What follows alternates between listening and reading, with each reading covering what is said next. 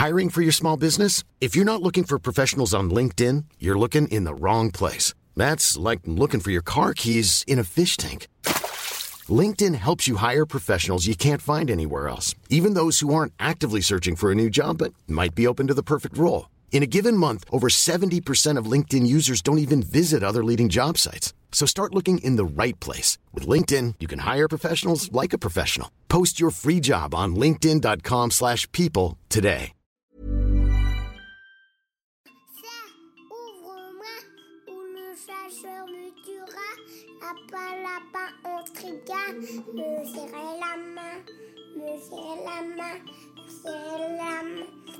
Lui, c'est mon petit garçon. Il vous a probablement fait craquer avec sa petite chanson. Moi, je suis Shane Love, une maman solo qui a décidé de partir à la rencontre des femmes du monde pour parler sans filtre de la maternité. Alors bienvenue à vous dans le tourbillon, le podcast qui parle de la maternité, la vraie, loin des filtres Instagram. Alors que son gynéco lui avait prédit qu'elle aurait de grandes difficultés pour avoir un enfant, Babette découvre sa grossesse à 26 ans et c'est le choc. Si elle pensait au départ que la maternité allait la freiner dans ses projets de vie, elle comprend vite tout le potentiel que cela révèle chez elle et au sein de son couple. Cinq ans plus tard, elle donne naissance à son deuxième bébé, qui connaîtra une hospitalisation de quelques jours. Des émotions très fortes pour Babette, qui pense alors que sa famille est au complet. Finalement, plus le temps passe et plus l'envie de devenir à nouveau maman s'accentue, Babette aimerait agrandir sa famille, mais tous les tests de grossesse affichent négatifs. Dans cet épisode, Babette nous raconte ses débuts dans la maternité et tout son cheminement pour trouver sa place en tant que maman. Elle nous parle de l'arrivée de sa deuxième fille après deux fausses couches et de son désir d'avoir d'autres enfants sans que cela ne se concrétise pour le moment. Bonne écoute Bonjour Babette, Bonjour Shade, merci beaucoup de nous raconter ton histoire dans le tourbillon. c'est un plaisir. Alors tu es la maman de deux filles, Oui. elles ont quel âge? Alors Cerise a 12 ans et Salomé a 7 ans. Et alors à quel moment est venu le sujet de la maternité au sein de ton couple? Euh, il est arrivé à moi. Ouais. Cerise est arrivée dans notre vie en 2008, donc je suis tombée enceinte en 2007. C'était pas forcément une grossesse souhaitée. Comment tu l'as découvert? Je l'ai découvert chez mon beau-père. euh, Enfin, j'ai découvert. En fait, c'est une de mes meilleures amies qui euh, était à mes côtés et qui, elle, était déjà maman. S'est rendu compte que mon comportement avait changé. Enfin, elle trouvait que j'étais beaucoup plus susceptible, euh, euh, plus dure dans mes réponses. Chose que moi, je n'avais carrément pas remarqué. Et euh, elle m'a dit, je suis sûre que tu es enceinte. Et comme j'avais mes règles, j'ai dit qu'elle racontait n'importe quoi, que c'était pas vrai et tout. Et le lendemain, puisqu'on passait tous le week-end chez mon beau-père, le lendemain, elle est partie à la pharmacie, elle est partie chercher un test de grossesse. Elle est venue me réveiller. Elle m'a dit, viens, on le fait et tout. J'ai demandé de me laisser tranquille, étant Ah elle sûre de sûre. moi. Elle voilà. Elle m'a dit, mais vas-y, viens, viens, viens, viens, viens. On est parti dans la salle de bain. Elle m'a traînée dans la salle de bain. J'ai fait pipi sur le, sur le test et bingo, j'étais enceinte. Voilà comment je l'ai appris. Et alors, comment t'as réagi? Mais écoute, euh, donc en 2007, j'avais 26 ans. Donc, comment je l'ai pris Euh, ben, J'étais choquée. Euh, je suis restée facile 10 minutes dans cette salle de bain sans réagir, Ouais. à réaliser ou à commencer à réaliser que ben, dans mon ventre il se passait réellement quelque chose. Je me suis demandé comment j'allais le dire à mon chéri. Il y a plein de choses qui sont arrivées dans ma tête, mais c'était confus. Mm. Et euh, bah, j'en ai parlé à mon chéri qui était tout aussi choqué que moi à l'époque. Parce que vous n'aviez jamais abordé le sujet si, on, on en avait parlé, mais on était jeunes, ça faisait euh, 3-4 ans qu'on était ensemble et euh, chacun vivait chez ses parents, on vivait, on, on vivait pas encore ensemble. Ouais. On était ensemble, on vivait pas encore ensemble, on était étudiants encore, donc euh, oui, on se projetait bien sûr, mais on se projetait pas euh, au moment où ça nous est tombé dessus.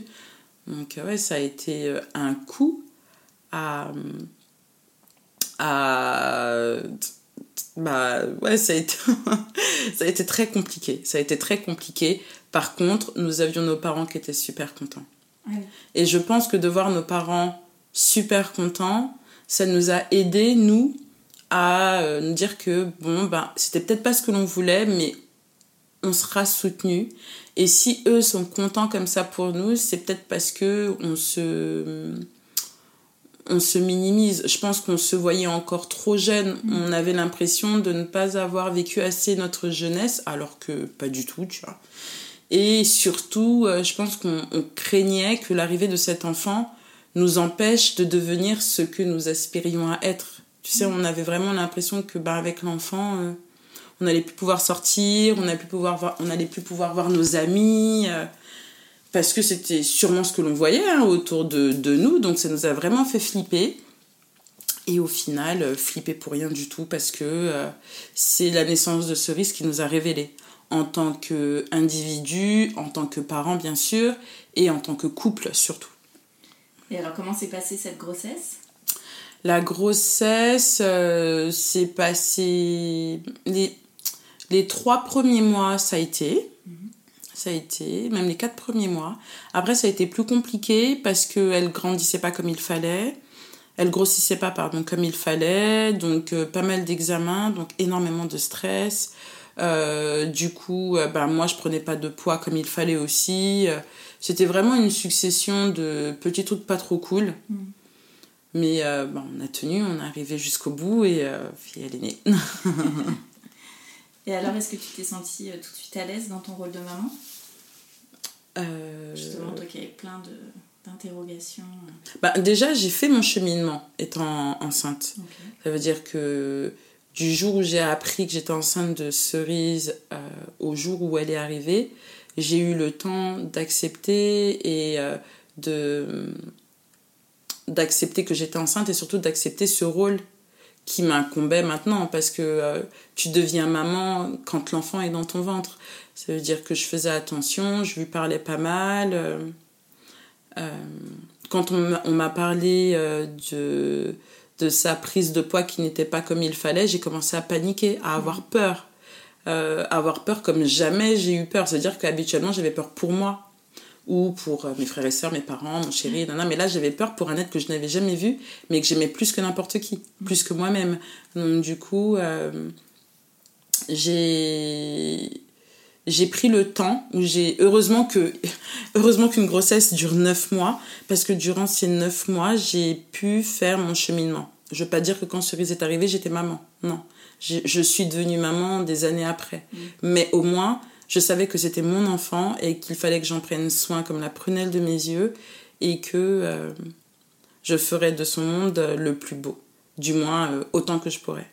Et vous poursuiviez les études du coup euh, en même temps Ouais. Donc t'as été enceinte à l'école? J'ai été... j'ai, en fait, j'ai arrêté mes études pendant que j'étais enceinte et je les ai repris après. Et la motivation était d'autant plus grande parce que pour le coup, là, je me réveillais le matin et j'allais en cours et je savais pourquoi j'allais en cours. Euh, pour William, lui, il venait de finir ses études, il cherchait un job et il a trouvé euh, son job euh, deux mois après la naissance de Cerise. Et aujourd'hui, il est encore dans la même boîte. Donc, quand je dis que Cerise est arrivée avec ses cadeaux, c'est qu'elle est arrivée... on était jeunes, on était immatures. Elle est arrivée en asseyant les choses, en nous faisant réaliser que, ok, on voulait faire notre vie ensemble que c'était bien beau la rigolade, mais qu'il fallait aussi être responsable, parce qu'aujourd'hui on avait un enfant, on avait une responsabilité, cet enfant qui n'avait rien demandé, et euh, ça nous a permis de nous dépasser, ça nous a permis de, de combattre ensemble les difficultés que l'on a rencontrées, parce qu'on en a rencontré pas mal, qu'elles soient euh, matérielles, qu'elles soient familiales, euh, personnelles. Euh, donc aujourd'hui, euh, ces difficultés affrontées, celles que l'on aura demain, ne nous feront plus jamais peur, puisque ben, on a traversé des choses compliquées ensemble et on était toujours ensemble après, avec cet enfant. Euh, oui, du coup, vous avez dû emménager ensemble d'ailleurs. Exactement. Exactement. Avec, l'enfant ou tu étais enceinte peut-être à ce moment-là? Ouais. ouais, ça a été. Ça a été pas mal de nouveautés et, et tout ça Enfin, s'il fallait que je revienne en arrière, je referais tout pareil. Mm. Parce que ça m'a permis d'être celle que je suis aujourd'hui, d'être la maman que je suis aujourd'hui, d'être la femme que je suis aujourd'hui. Pour mon mari, pareil, parce qu'on en parle quand même souvent. Et, euh, Et ça me permet aussi d'être la future maman de ceux qui viendront, je l'espère, après. Toi et ton chéri, vous aviez plein d'interrogations. Vous pensiez que ça allait euh, arrêter votre, votre Ah, vie de couple Ah, mais on, on- on- avait des envies de voyage, on avait des... Parce que quand t'es étudiant, bah, t'as pas une thune. Donc, euh, on se projetait dans notre monde idéal, on aurait fait le tour du monde, dit euh, 30 ans, euh, on, aurait, on se serait marié et euh, après on aurait eu des enfants. Bon, on prévoit toujours des choses qui ne se passent jamais comme... euh, voilà, on a tout fait à l'envers. Mais, euh, mais ouais, on se projetait pas mal et je pense que euh, on ne se sentait pas prêt. Mais en même temps, je pense qu'on n'est jamais prêt. Mm. On n'est jamais prêt. euh, Moi, je pensais, je sais pas, je devais imaginer que j'allais avoir un déclic, le déclic de la maternité, mais non, en fait, on n'a jamais ce déclic de la maternité. On l'a peut-être après avoir eu son premier enfant. On sait dire, bon, ben, je veux un deuxième enfant, je me sens prête, mais pour le premier, en tout cas pour moi, à 26 ans, euh, non, je me sentais jeune. J'étais jeune, mais j'avais envie de vivre plein de trucs, de... de... J'a- J'avais vraiment l'impression que Cerise, enfin le bébé, euh, allait tout stopper.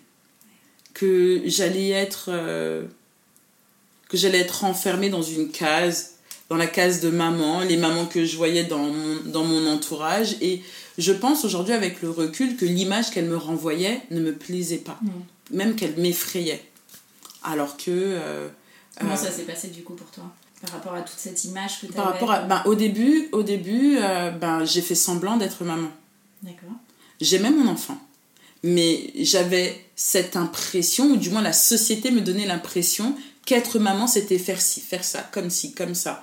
Et à un moment, euh, Tu t'es oublié quoi en fait. ouais, En tu vois, j'avais le comportement que les gens attendaient de moi, mais je n'étais pas moi. Hmm.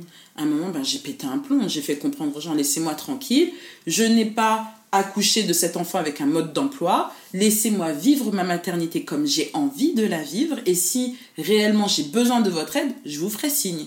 Mais les injonctions de ma mère, de ma belle-mère, euh, qui ne faisaient pas mal, hein, parce qu'elles, ben, elles étaient contentes elles aussi, euh, c'était leur première petite fille, elles voulaient la protéger, enfin, et euh, je pense qu'elles me donnaient des conseils par amour pour que je ne me trompe pas, tout ça, mais sauf que moi je trouvais ça très oppressant parce que j'arrivais pas à vivre euh, les choses comme moi j'avais envie de les vivre.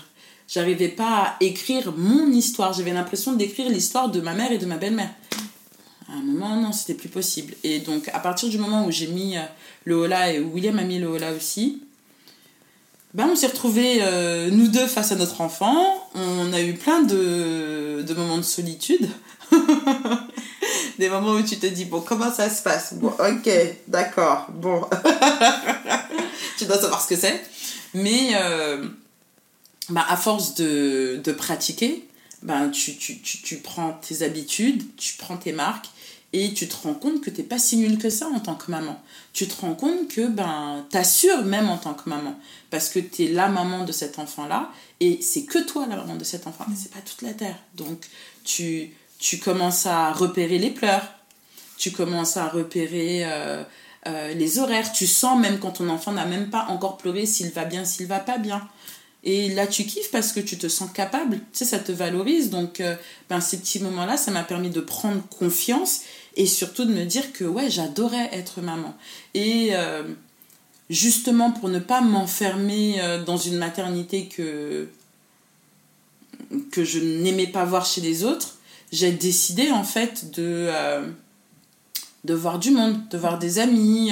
J'avais des amis qui, en plus de ça, avaient eu des enfants aussi comme moi à la même période. Donc, du coup, on s'appelait, on se partageait nos tips, on se partageait nos grands moments de solitude aussi.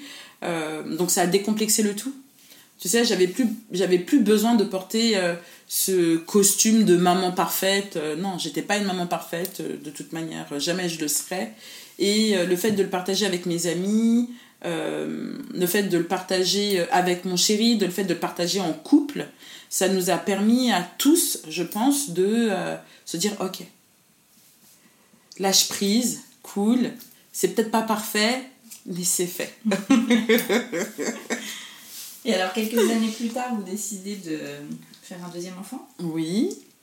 on décide d'avoir un deuxième enfant parce que Cerise nous réclame une petite sœur.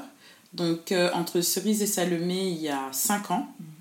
Donc déjà, on a eu de la chance que ce soit une fille parce qu'elle voulait une petite sœur. ouais, on a, j'ai quand même eu deux fausses couches entre. D'accord. Et euh, et pareil, Salomé, donc euh, elle était attendue. Son nom, je le savais déjà depuis belle durette que je vais l'appeler comme ça. J'ai même pas laissé mon chéri choisir. C'était voilà, Cerise, c'est lui qui a choisi Salomé, c'est moi. Et quand j'ai appris que j'étais enceinte de Salomé, je me rappelle que j'ai beaucoup pleuré de joie. De, dû aux fausses couches que tu as Ouais. Comment tu as vécu ces fausses couches euh? Très mal. C'est justement la raison pour laquelle j'ai beaucoup pleuré parce que. Euh, faut savoir que vers l'âge de 17-18 ans, euh, j'avais eu un examen gynéco et j'étais tombée, j'avais eu des examens très poussés parce que j'avais quelques soucis et le médecin qui m'avait euh, ausculté m'avait fait comprendre, donc à moi et à ma mère, que avoir des enfants, euh, c'était peut-être pas pour moi en fait, que ah j'aurais du mal à avoir des enfants, tout ça. Donc nous, on est une famille qui prions beaucoup, enfin la foi a une, place très importante et dans la, dans la famille de, laquelle je viens et aujourd'hui dans ma famille. Donc euh, ma mère, je sais qu'à l'époque, moi ça avait été un choc et elle m'avait dit mais non mais t'inquiète, n'importe quoi, de toute manière la médecine n'est pas une science parfaite, n'est pas, n'est pas une science, une science parfaite, pardon. Euh, euh, seul Dieu sait, enfin voilà, sauf que ma mère me disait tout ça, mais moi c'était très flou. Donc mm. déjà, quand j'ai su que, que j'étais enceinte de cerise, autant j'avais très peur, mais autant j'étais rassurée de savoir que je pouvais porter la vie. Quand j'ai fait les deux fausses couches, je me suis dit, ok, ce truc-là, il est revenu dans ma tête. Mm. je me suis dit, d'accord, en fait, c'est en fait, c'est maintenant que je pourrais plus. Donc j'ai eu peur, vraiment peur. Et au bout de... Enfin, quand j'ai su que Salomé était dans mon ventre, j'ai beaucoup pleuré. Euh, de, peur, de joie et de gratitude aussi. Et je l'ai dit à mon chéri, euh, qui avait vécu en plus de ça mal les fausses couches avec moi. Euh, on était super heureux, on, on a pleuré tous les deux. on était vraiment très heureux. On était vraiment, vraiment très heureux et euh, on l'a annoncé rapidement à nos parents, à nos frères et sœurs, à Cerise qui était très contente. Et cette grossesse a été. Elle a été compliquée. Elle a été compliquée. J'ai vécu cette grossesse avec une épée de Damoclès au-dessus de la tête. Parce que dès le deuxième mois, euh, donc à l'époque je travaillais en hôpital, et c'était un dimanche, euh, j'étais en train de faire mon tour. Ah, J'avais un étudiant infirmier avec moi. Et à un moment, il me dit euh, Babette, euh, regarde par terre, quoi. Et j'avais une grosse vague de sang sur le sol, je m'en étais pas rendu compte. Donc, je suis... j'étais à l'hôpital, hein. donc forcément, je suis montée très rapidement. Et on m'a dit On arrête tout. Vous faites un décolle en placentaire. Super. donc, forcément, je dis Ça y est, ça va recommencer, mais sauf que là, ça va être pire. Ouais, peur de faire une Ah là là là là, mais la culpabilité surtout c'est que je me suis dit, voilà, c'est parce que tu travailles, tu t'es pas écouté, tu es inconsciente, tu sais que la culpabilité que j'ai eue, mon Dieu, donc ouais, forcément, on m'a arrêté. J'étais arrêtée donc de mon deuxième mois à mon neuvième mois. Euh, Parce qu'on t'expliquait toi du coup euh, par rapport au décollement placentaire ben, que euh, il fallait que je m'arrête parce que le décollement placentaire entraînerait la mort in vitro de mon bébé quoi. Donc il fallait que je me repose il fallait que je fasse le moins d'efforts possible, que je reste allongée un maximum, que je m'hydrate bien, que je mange bien, bref, tout ce que je ne sais pas faire. Euh, comme je culpabilisais, j'ai tenu au mieux. Je suis quelqu'un de très actif, donc du coup, des fois c'était compliqué, et puis je tournais en rond quoi à la maison. Mon chéri, il était ben, au travail, ma fille, elle était à l'école, mes parents, euh, à l'époque, ils avaient un commerce, c'était pas là, mes soeurs, elles avaient leurs activités, mes petits frères, ils étaient trop petits, mes copines, autres... je tournais en rond. Ouais, pendant 7 mois. J'ai vraiment tourné en rond. Euh, et en plus de ça, euh, Salomé, rebelote, ne grossissait pas comme il fallait qu'elle grossisse. J'ai débuté une espèce d'anorexie. ah ouais, mais... en fait, c'est la peur c'était très compliqué. Je m'alimentais pas, mais je me rendais même pas compte. Ah oui. Mm. Je ne mangeais rien alors que de base euh, je mange bien. Et je ne mangeais pas. Je mangeais pas. C'était trop d'angoisse euh. C'était sûrement l'angoisse, euh, c'était sûrement euh, la peur de perdre l'enfant, alors que je voulais. Je voulais protéger cet enfant, je voulais pas la perdre vu que j'en avais déjà perdu deux autres. Mais je sais pas, j'ai arrêté de manger. J'ai arrêté de manger et,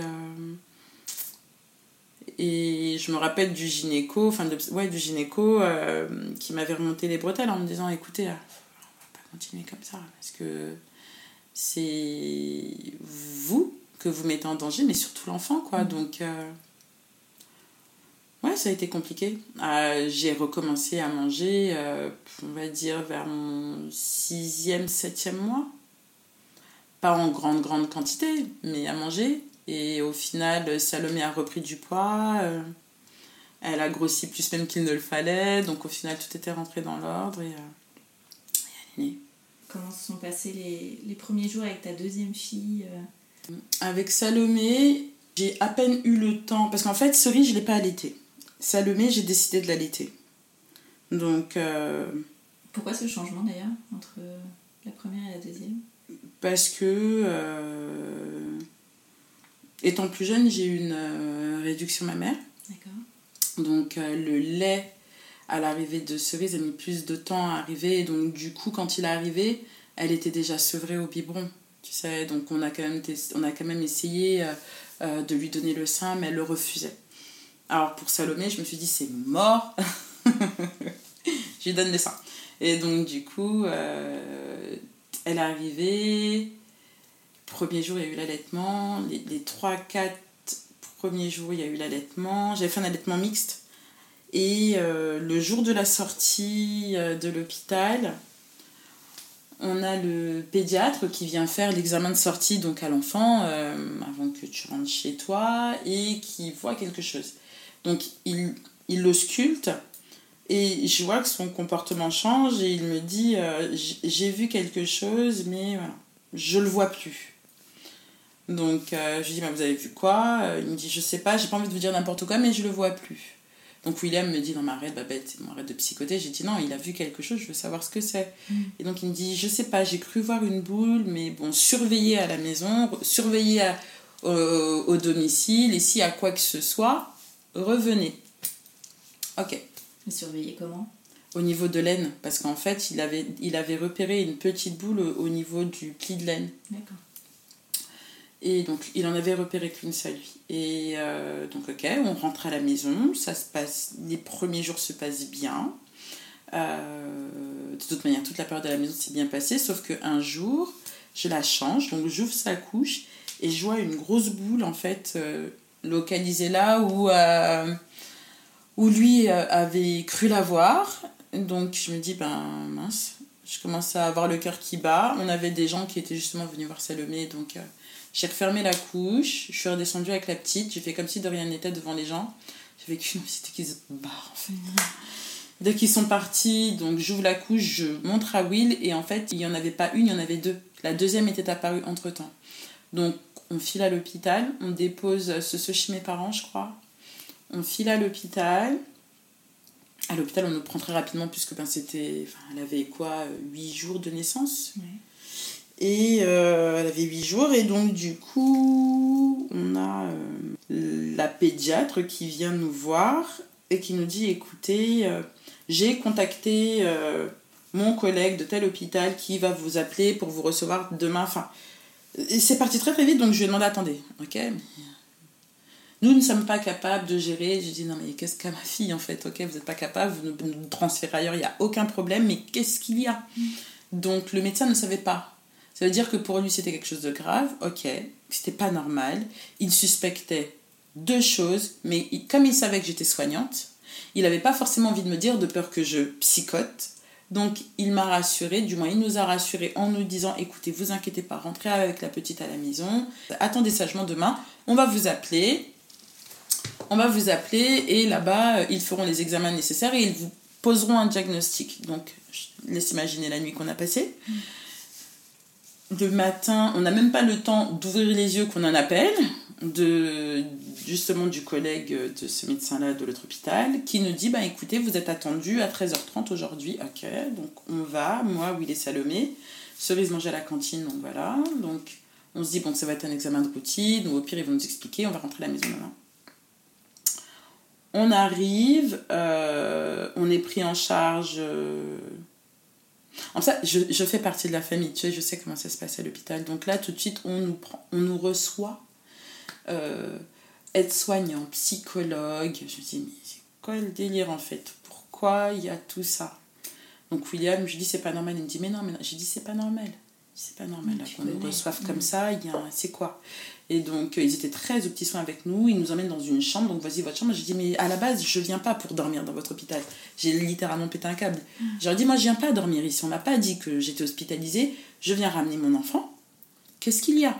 J'ai pas d'affaires. On n'a pas de, on n'a pas les couches nécessaires, on n'a pas le, on n'a pas de biberon, on n'a rien. Pourquoi vous nous mettez dans une chambre? Vous êtes hospitalisé, mais oh, mais. Sans te dire pourquoi. Ah là là là, donc, eh, mais. Rien que d'y repenser, c'était chaud parce que, ben, on est totalement démunis. On arrive dans un service avec des gens qu'on ne connaît pas, on nous installe dans une chambre, en nous disant qu'on est hospitalisé avec l'enfant, qu'on a toute une batterie d'examens à faire dans l'après-midi. Donc euh, William va vite fait appeler... Euh, non, même pas, il n'avait pas encore appelé nos parents. Donc euh, on, on, on, s'est retrouvé dans une chambre assis avec une psychologue qui nous parlait, je ne sais même pas ce qu'elle me disait, avec l'aide-soignante qui était très dans l'empathie, limite même ça m'agaçait, tu mm. vois. Donc on nous amène faire des radios, scanners, IRM, on perfuse mon bébé et tout. J'avais dit, c'est bon, stop. Qu'est-ce qu'il y a? Donc, ils nous ont dit qu'ils suspectaient euh, une hernie ovarienne. Euh, donc, ça veut dire que les ovaires se trouvent donc à deux emplacements bien précis, sauf que les poches dans lesquelles elles devaient se trouver euh, n'étaient pas forcément fermées, donc elles étaient sorties de leur emplacement.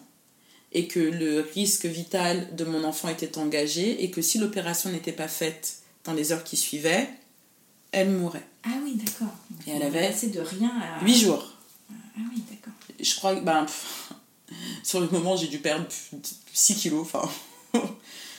Euh, donc, ok, donc tu cherches. Et le pire de tout, c'est que euh, on nous a dit. en fait, ils suspectaient que ce soit soit une hernie ovarienne ou que ce soit des testicules. Comment? Ouais, il savait pas. Tu vois. Et c'était. Donc là, en même temps, tu dis donc, j'ai. Soit, des, soit c'est des ovaires, donc on te parle d'hermaphrodite. On te... Donc c'est pour ça qu'il y avait le psychologue. D'accord. Comme il ne savait pas. Parce que c'est. C'est chaud quand même, tu vois. Donc. Euh, il va falloir que vous fassiez un choix. Si c'est comme si c'était mais un film d'horreur. On a pleuré comme jamais on a pleuré. On est parti faire ce scanner et cet IRM en priant que ce soit. De toute façon, l'un ou l'autre, c'était le risque vital était d'engager. ok? Mais euh, si c'était l'autre, donc les testicules, il fallait choisir ce que l'on gardait pour notre enfant. Il fallait qu'on fasse le choix. Tu vois ce que je veux le dire choix de son sexe. Le choix de son sexe. Euh, donc, voilà. On est parti, scanner, IRM, et euh, c'était des ovaires. Je me suis effondrée. Je me suis effondrée comme un bébé. Euh, soulagée. Parce que ben, elle s'appelait Salomé, tu vois. Euh, soulagée de ne pas avoir ce choix horrible à faire. Et euh, même pas le temps de d'essuyer mes larmes qu'il fallait affronter l'opération donc le psychologue est venu nous voir en nous disant que c'était une opération lourde, qu'elle allait durer 6 heures, euh, que normalement ça se passait bien, euh, mais que voilà, euh, on ne sait jamais. Parce que l'idée c'était de remettre les dans la petite poche en fait, les ovaires. C'était horrible. C'était horrible. Et Donc elle s'est fait opérer dans la foulée Elle s'est fait opérer oui, dans la foulée. Elle s'est fait opérer dans la foulée. on est resté avec William dans la chambre euh, pendant des heures et des heures sans se parler et à pleurer. J'ai pas réussi à l'accompagner, tu sais. Euh, si on demande aux parents d'accompagner l'enfant jusqu'au bloc opératoire. J'ai pas pu, c'était au-dessus de mes forces. C'est William qui est allé. Moi, je pleurais déjà la mer et les poissons. William était resté très digne et tout. Euh. Et il s'est effondré une fois qu'elle est rentrée, en fait. Tu sais, au bloc opératoire, euh, qu'il est revenu dans la chambre. Donc, moi, je vois pleurer, je me dis, qu'est-ce qui s'est passé? Eh, Non, mais c'était. Oh, c'était horrible. On est, on est resté là pendant de, de nombreuses heures. Et on réalise que euh, ben il faut appeler nos parents pour qu'ils puissent récupérer Cerise à l'école et surtout pour leur dire qu'on est à l'hôpital parce que ben Salomé qui vient de naître est en train de se faire opérer. Mm. Donc euh, on l'a fait. Donc je crois que c'est ma belle-mère qui a récupéré Salomé, Cerise. Enfin je sais plus, je sais même plus comment ça s'est passé. Euh, mes parents, c'est pas qu'ils m'ont crié dessus, mais ils m'ont dit mais des moments comme ça, il faut nous dire directement, on débarque. Enfin, donc, euh, je crois que c'est ma belle-mère qui avait récupéré Cerise, puisque mes parents sont arrivés dès qu'ils l'ont su. Euh, nos frères et sœurs qui nous ont appelés et tout, et c'est toute la famille qui est en suspens. Mm. L'opération s'est bien passée. Au bout de 6h30, on est venu nous dire que l'opération s'était bien passée. Et euh, qu'il fallait que je rejoigne Salomé parce qu'il fallait que j'allaite. Et ça a été le plus bel allaitement de toute ma vie. C'était le plus bel allaitement de toute ma vie parce que, ben, elle était là. C'était une fille, elle était en forme, elle était en vie. Euh, elle, elle, pourrait avoir des enfants après, parce que j'avais peur aussi. Donc, euh, elle pourrait être maman et. Et on pourrait rentrer avec elle, quoi. Enfin.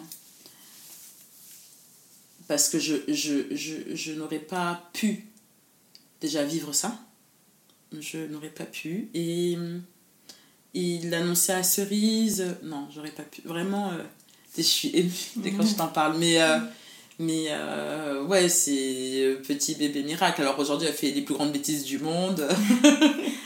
Salomé est en forme aujourd'hui, ça va très très bien. mais à cette période-là, ça a été. et ça nous a d'autant plus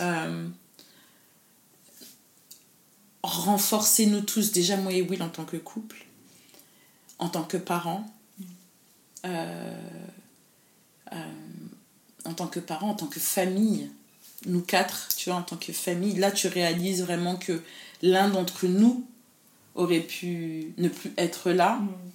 Euh, non, tu vois, donc... donc ouais, j'estime qu'on a été bénis. J'estime qu'on a été bénis, sauf que ce qui s'est passé c'est comme je te disais, ça faisait. Donc, elle s'est fait opérer à 8 jours de naissance. Cette vague de stress a fait chuter mes hormones, mais d'un coup, tu vois, parce que les hormones, elles partent petit à petit. Mm. Elle les, ça a fait chuter mes hormones d'un coup, sec. Et euh, j'ai déclenché une, euh, une acné juvénile.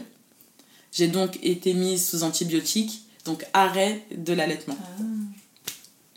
Donc, euh, ce, cette, cette dernière fois où je lui ai donné mon sein, ça a été euh, les, ben, le plus bel allaitement de ma vie, de toute façon le seul, mais ça a été ces derniers moments les plus magiques. Et encore une fois, tu vois, j'ai l'impression que l'on m'a volé quelque chose. Et alors là, deux enfants euh, à la maison. Mmh. Comment ça se passe C'était chaud. C'était sport. C'était sport. Elles ont 5 ans d'écart.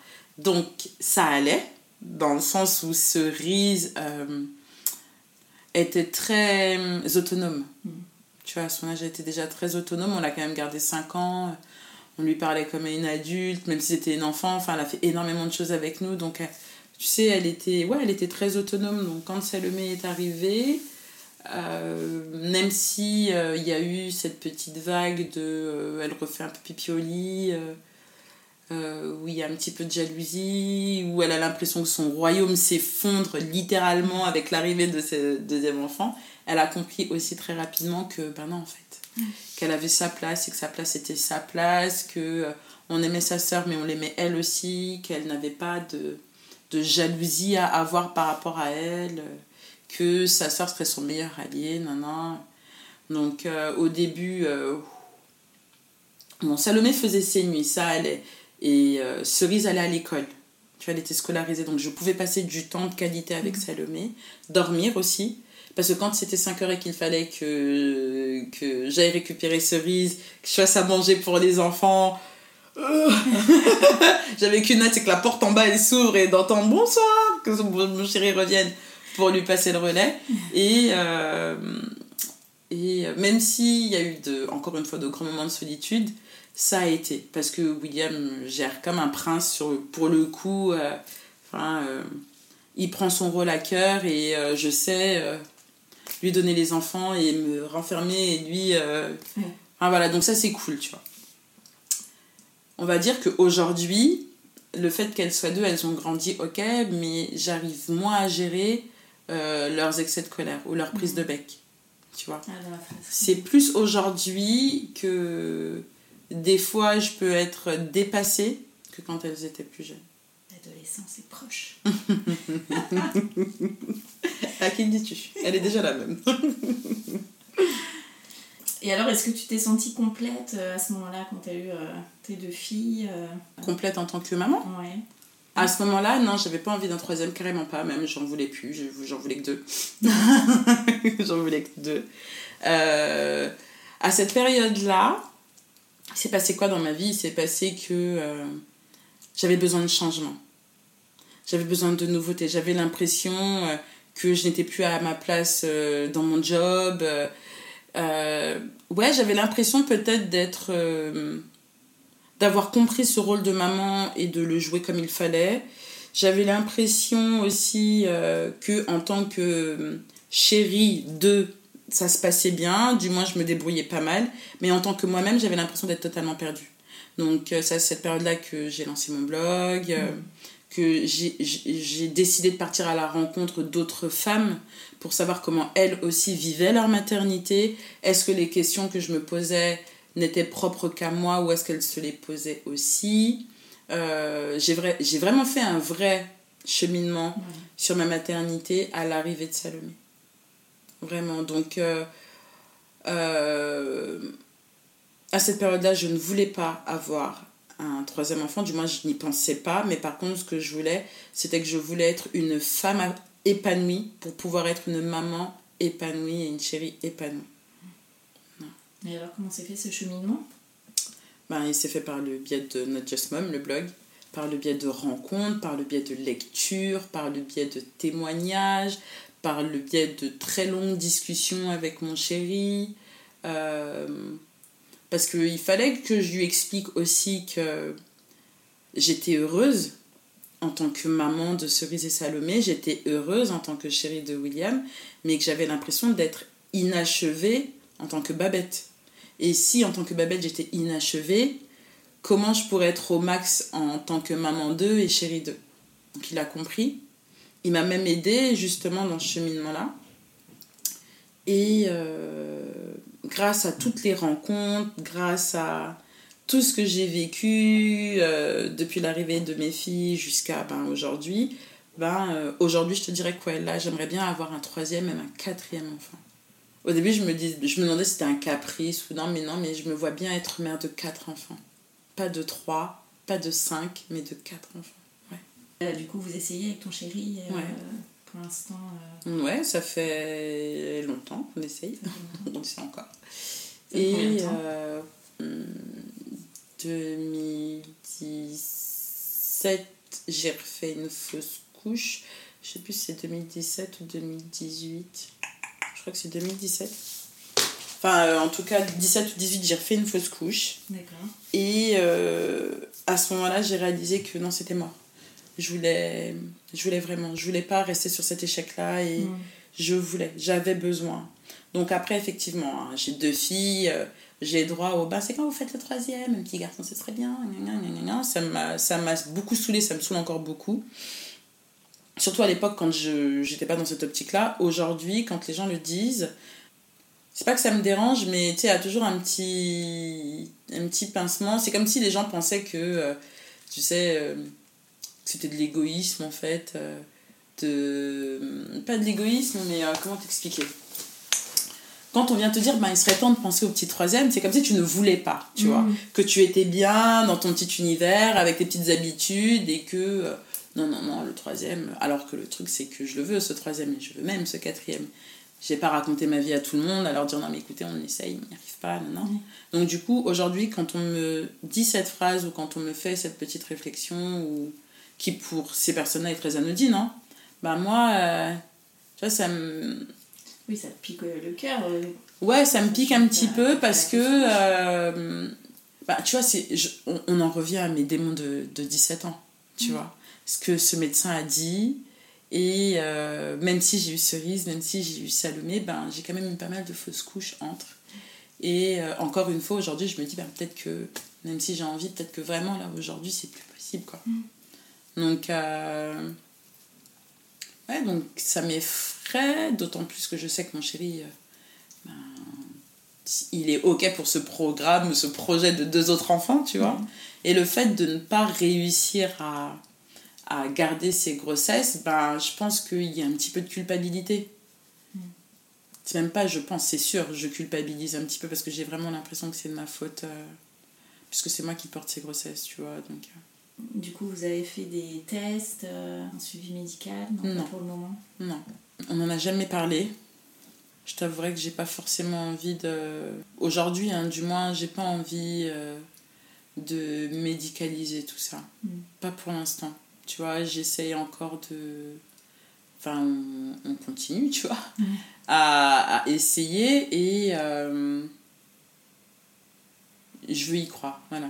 Je veux y croire et, et advienne ce qu'il adviendra. Si il n'y a pas numéro 3 et numéro 4, c'est que c'était pas pour nous, mais j'ai pas envie d'aller voir un médecin. Je respecte beaucoup les femmes qui ont ce courage d'y aller, de se dire ok d'accord, là il y a un problème. Enfin, je les respecte énormément, j'ai énormément, mais énormément de respect pour ces femmes, si tu savais. Euh, c'est un courage que moi je n'ai pas aujourd'hui. Et je le dis en toute honnêteté. Mm.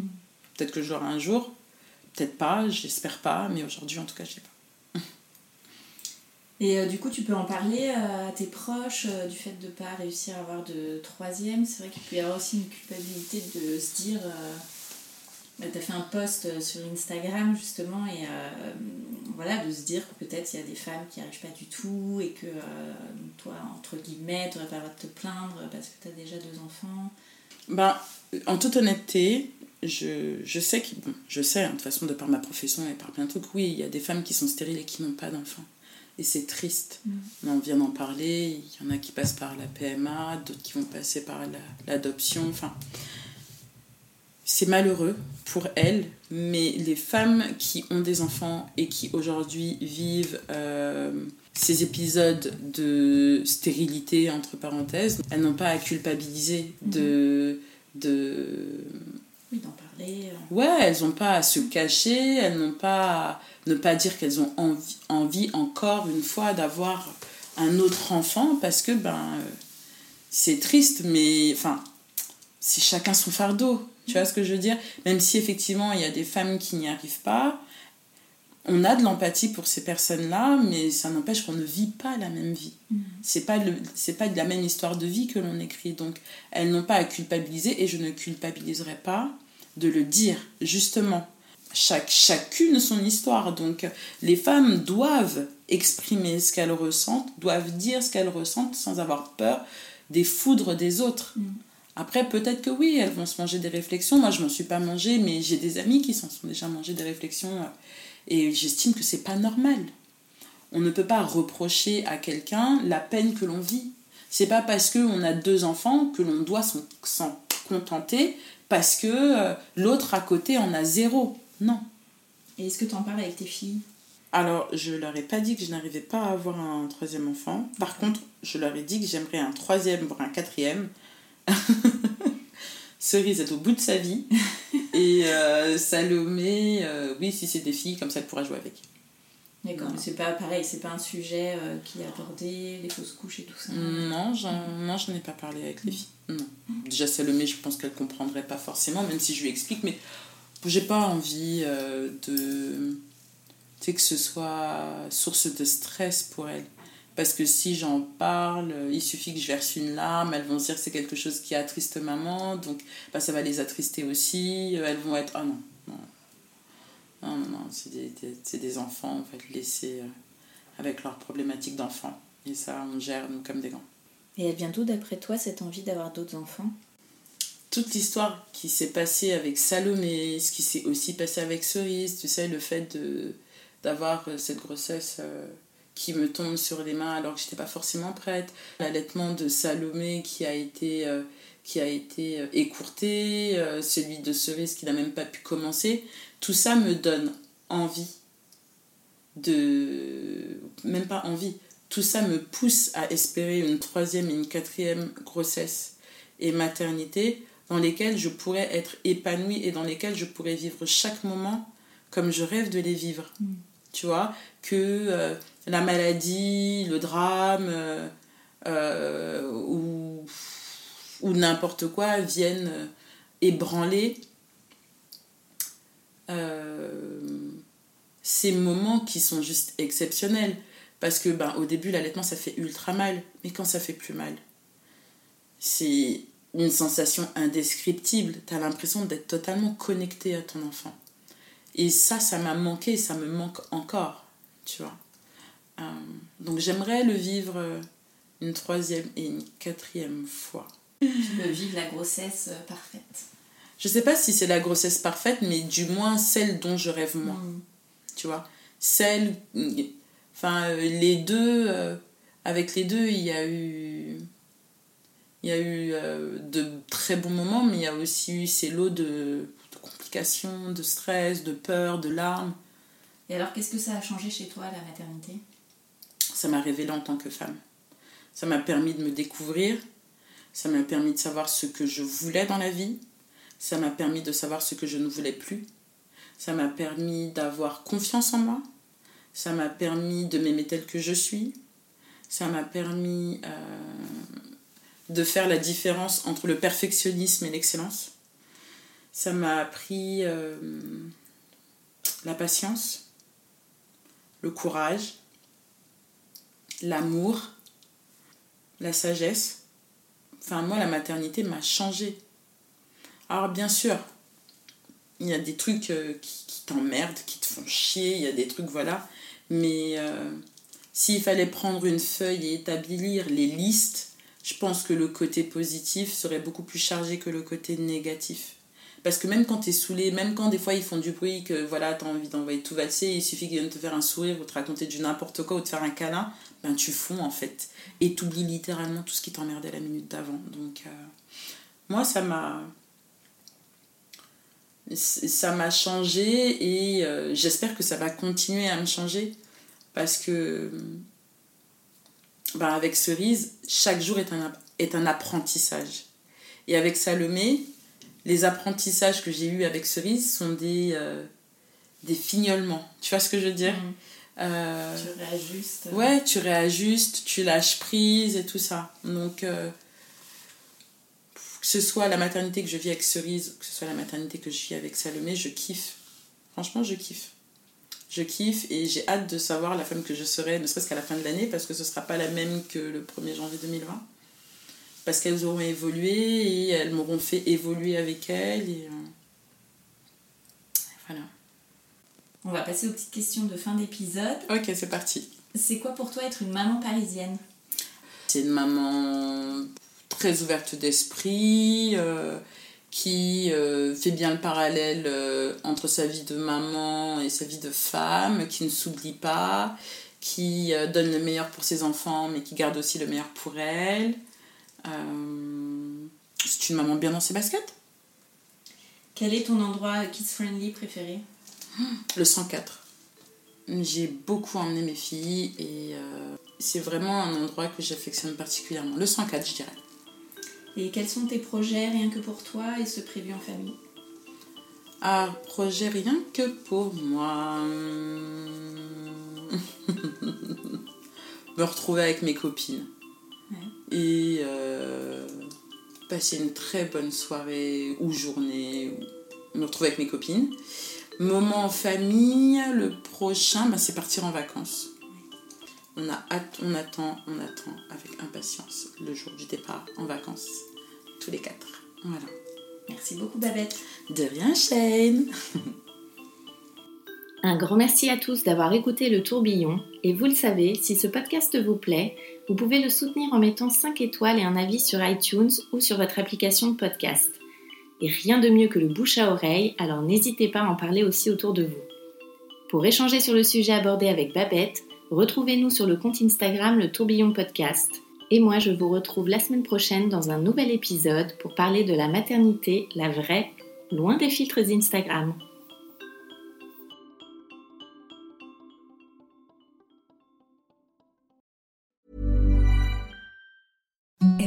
The softest sheets you've ever felt. Now imagine them getting even softer over time. That's what you'll feel with Bowl and Branch's organic cotton sheets. In a recent customer survey, 96% replied that Bowl and Branch sheets get softer with every wash. Start getting your best night's sleep in these sheets that get softer and softer for years to come. Try their sheets with a 30-night guarantee. Plus, get 15% off your first order at bowlandbranch.com. Code BUTTERY. Exclusions apply. See site for details.